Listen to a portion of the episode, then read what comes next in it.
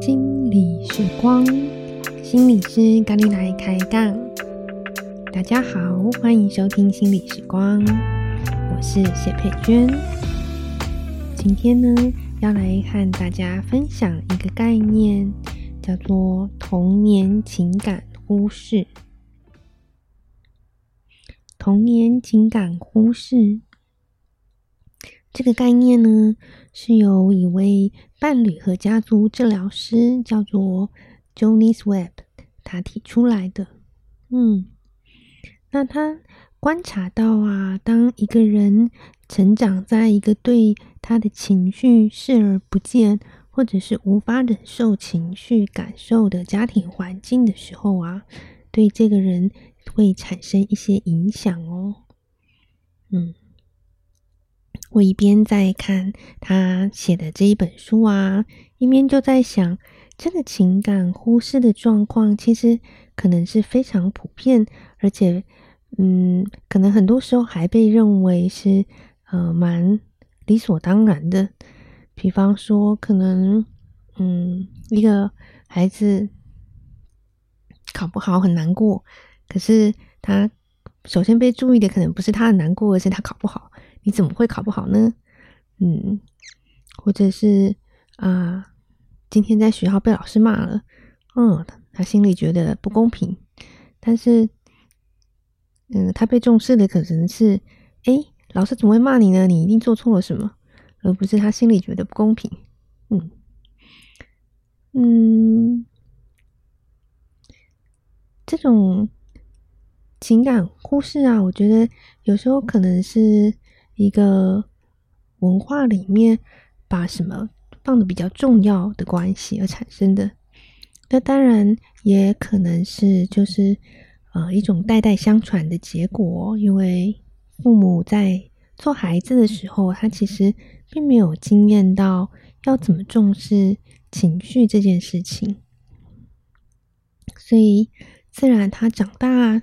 成为父母以后，他也呃没有学会，或者是没有注意到，也不晓得哦，我要去回应孩子的情绪，回应孩子的感受，所以这种状况就会一代一代的在家庭中传递下去。身为孩子没有经验到，没有学到，那当然长大以后成为父母也就会呃。不知道要怎么去处理这个，或者是在意识层面上没有觉得说这个是重要的，嗯，于是会再一次的复制了这种忽略孩子的感受的行为，直到哦，有一天，诶，嗯，开始注意到说，哦，原来当一个人的情绪情感被忽略的时候，会发生一些状况。而开始做出改变。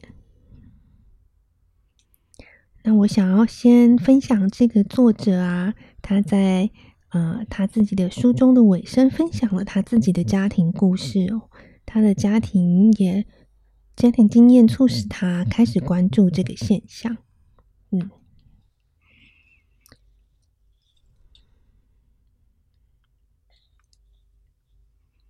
他说。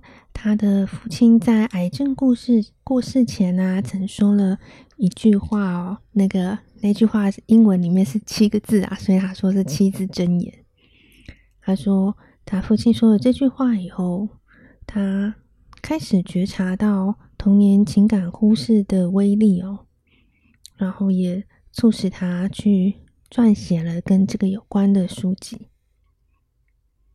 啊，他的成长经验是这样子的哦。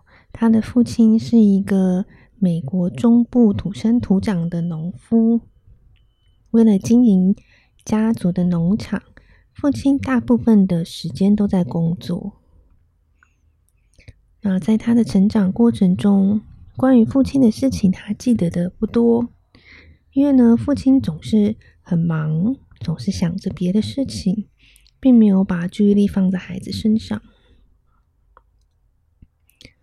后来啊，他知道啊，其实父亲会这样子，是因为父亲非常的努力，想要经营出一座成功的农场。除了养家以外啊，其实父亲有一个呃想要成功的一个愿景，他希望自己能够在那个领域出类拔萃。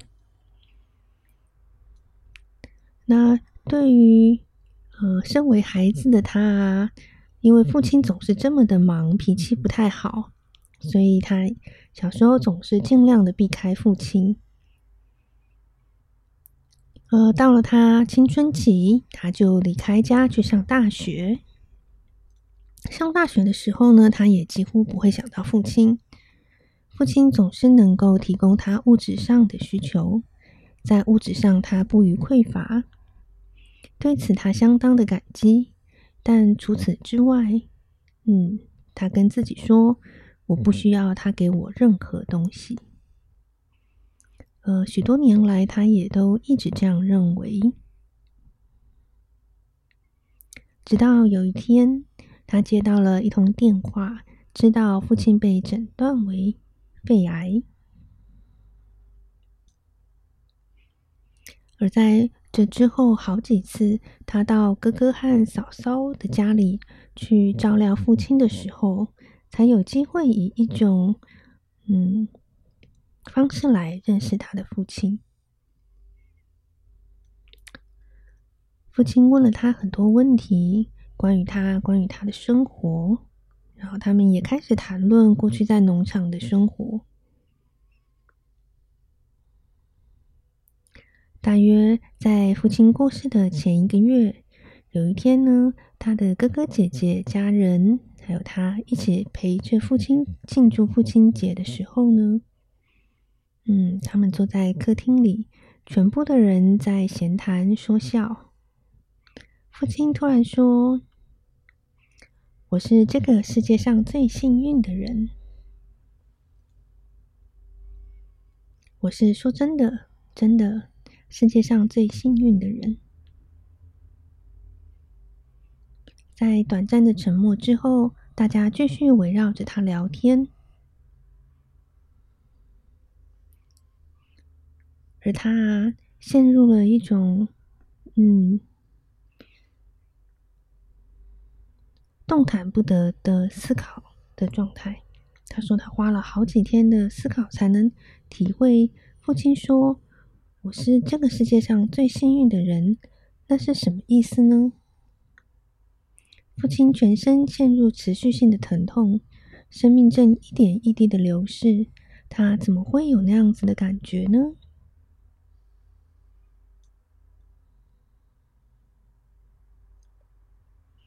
他花了好几天思考，才能够体会父亲当时表达他当下的感受，表达了他对于屋子里这些人的感受，他的孩子、孩子的丈夫和妻子，还有他的儿孙们，每一个他都认识，每一个他都喜爱，这些是他在这个世界上最重要的东西。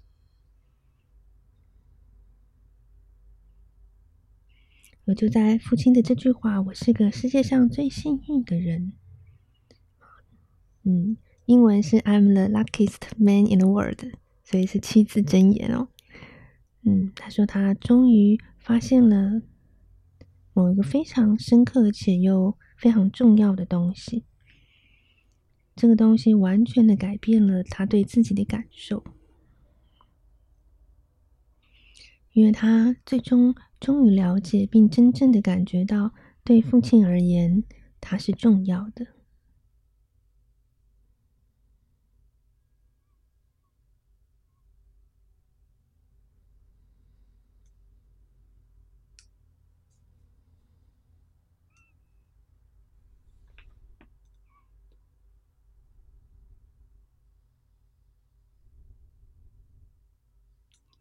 他和父亲的故事啊，对我来说，我也感觉到很触动哦。这是一个从呃一种疏远的关系，然后慢慢的靠近，慢慢的去经验跟认识彼此，然后真正的嗯，收到一种一份爱的礼物。嗯，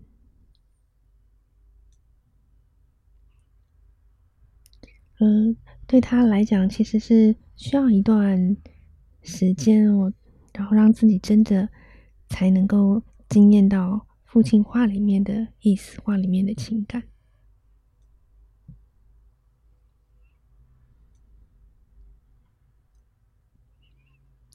那对于童年的时候受到情感忽视的人而言啊，这其实也是一个可能的现象，就是对于自己或对于他人的情感情绪状态，有时候会不自觉的忽略或无法理解。嗯，我们可以想象一下，如果一个孩子成长的过程，嗯。他身边重要的人对他的情绪是视而不见的，无法忍受的。那他会如何适应这个环境长大呢？为了长大，他需要适应，所以很自然的啊，这个孩子他会没有办法忍受自己的感觉。当他有感觉出现的时候，他要把感觉往下压、往外推，或者是隔离开来，尽量的让自己没有任何的感觉或需要。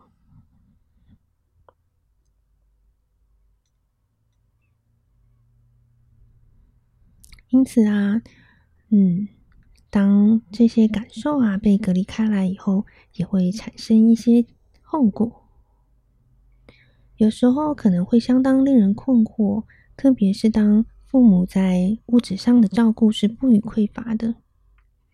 那如果父母是如此尽力了养育了我们，那么，嗯，是什么让自己感到不快乐呢？到底是自己哪里有问题呢？嗯，而其实缺少的正是这种对自己的情感的直接连接，而产生了这种嗯，好像少了什么的感觉。嗯，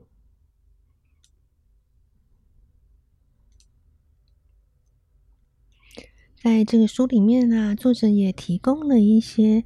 提问可以来协助分辨，嗯，是否有童年情感忽视的状况。那它里面列了蛮多的提问哦，我在这边可以列举一些，嗯，比方说啊，是否会对寻求别人的帮助感到为难？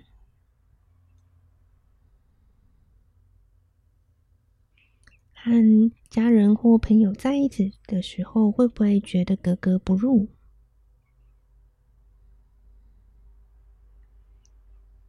是否会觉得自己好像是一个从外面看着一切的局外人？是否偶尔会觉得自己很空虚？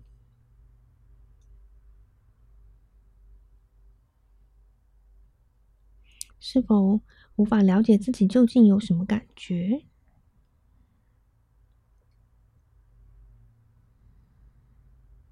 是否无法安抚自己？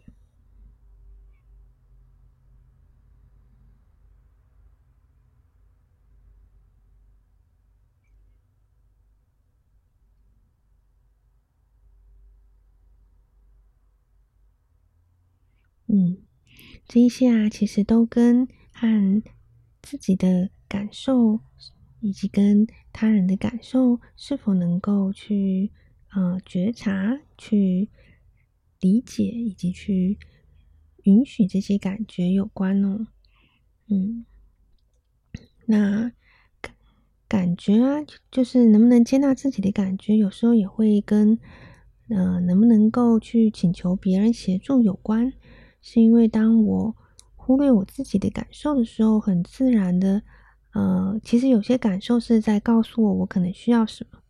那当我忽略我的感觉的时候，我可能也会把我的需求也忽略掉了。嗯嗯、在我忽略掉我自己的需求的时候啊，其实很自然的，我不会去寻求其他人的协助。嗯，那其实我感觉到我需要，也许需要别人帮助的时候，可能。嗯，因为我的经验里面，我不太被关注到，会被照顾到我的感受，可能我也会觉得说啊，还是不要麻烦别人比较好。嗯，所以这些都是可能的。呃，在童年受到情感嗯忽视的状况底下，会自然发展出来的适应环境的一种状态。嗯，所以呀、啊，嗯，如果你发现你可能有情感忽视的状况啊，请明白你不是孤单的。嗯，光是注意到这个就是一个开始。嗯因为这个现象啊，并不是谁的错，只是这个现象呢，的确会对一个人带来一些影响，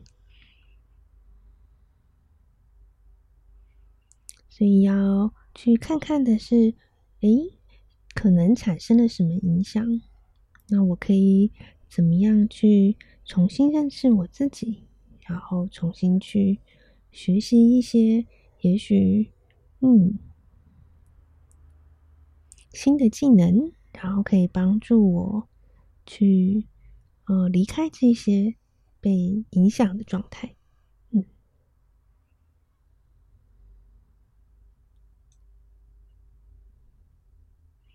作者提出啊，其实疗愈啊是一个很棒的事情，也从来不晚。那。当发现情感忽视对自己带来影响的时候，他提供了一些建议。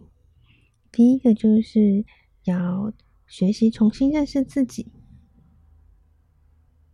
这个认识自己啊，包括了解自己的特质、偏好、天赋、喜欢或不喜欢的东西、自己的力量和弱点。嗯，就好像也许。嗯，自己习惯了，就是去适应环境，但是也许可以，好像把那个相机的镜头转过来，看看自己到底喜欢不喜欢什么，去更关注自己的感受跟需求。嗯，然后需要学习新的技能，包括学习聆听情绪。辨识情绪、包容情绪以及表达情绪，这些呢都会有助于和自己可以拥有一个比较亲近的关系，和身边的人、和朋友、和伴侣可以有一个比较亲近的、有所连接的关系。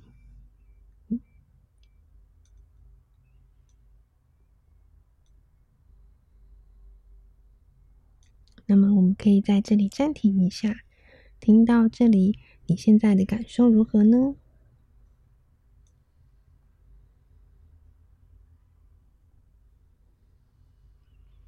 你可以给自己一点时间去留意你升起的任何的感受，无论你感受到什么，你无法决定自己会有什么感觉。所以你也不需要因为自己升起了任何的感觉而批判自己。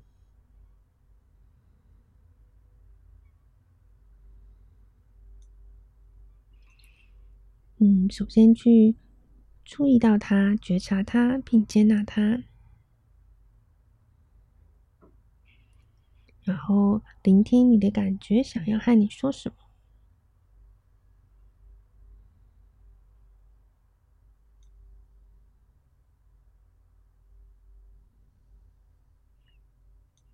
然后你可以为这个感觉啊，以及这个感觉带给你的讯息采取行动。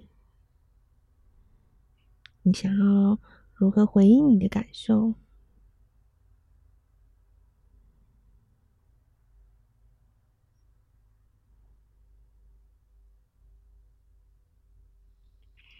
那这个就是一个我们再一次的跟自己的情感有所连接的方式。嗯，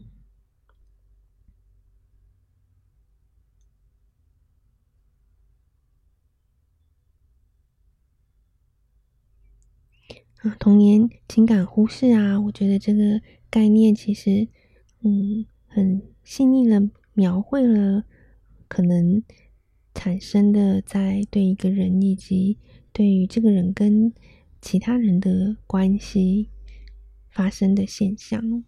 嗯，那接下来呢，呃，这个书里面也有谈到说，哦。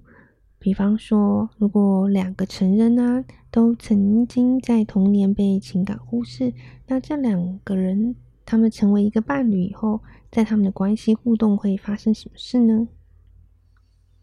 以及，呃，当童年受到情感忽视，成人以后想要作为一个父母，那他可以怎么做呢？我觉得啊、呃，这一系列的嗯探索啊，其实都会带给一个人的人际关系很大的不同。嗯，所以呀、在这本书中，《童年情感忽视实战篇》，长大后的我如何和伴侣、孩子、父母建立情感连结，非常的推荐给大家哦。如果想要学习如何在关系中能够更清晰的看见自己和身边的人，你们如何的去觉察自己的感受，如何去表达它，并建立起一种呃真正的能够有一个关系容纳彼此的感受，嗯。好的，那这就是我今天的分享，谢谢你的收听，我们下次再会喽，拜拜。